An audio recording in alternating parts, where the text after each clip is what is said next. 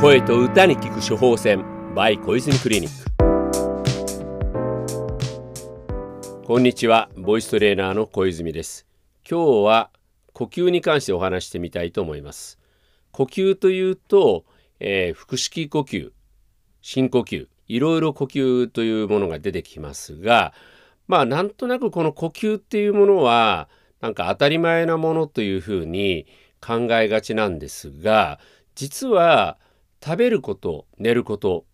これって、えー、大事なものではあるんですが3日ぐらい食べなかったりとかまあ少々徹夜したところでいきなり命がなくなるっていうことにはならないはずなんですね。でも呼吸というものはもうしないとすぐに命がなくなってしまいます。だからとっても大事なものであるにもかかわらず、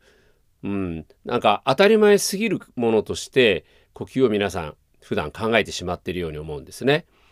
で呼吸というものをものすごく理解しやすくしかも楽しい場所があります。それはお風呂なんですね。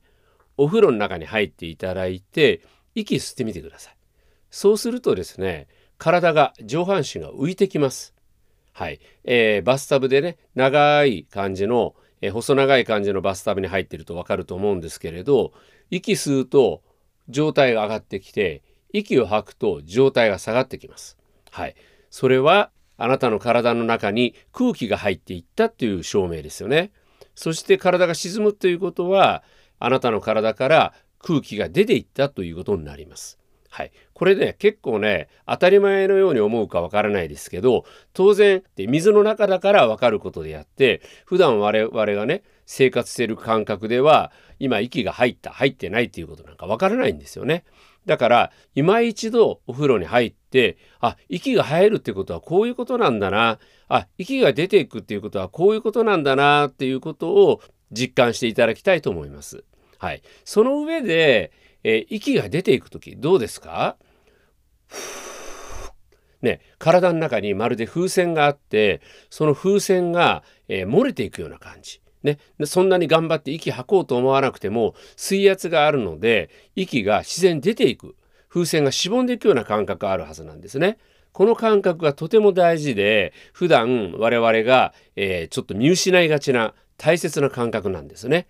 空気が出ていく体の中に風船があってその風船が口を開けたら出てしまうこの感覚をなんとかお風呂の中でねあの覚えるというかなんか楽しんでもらえると息を吐くこと声を出すことの楽しさが、うん、もっともっと理解できると思います。はい、でですねあのこれふーっと息を吐いているだけでいいんですがまずは。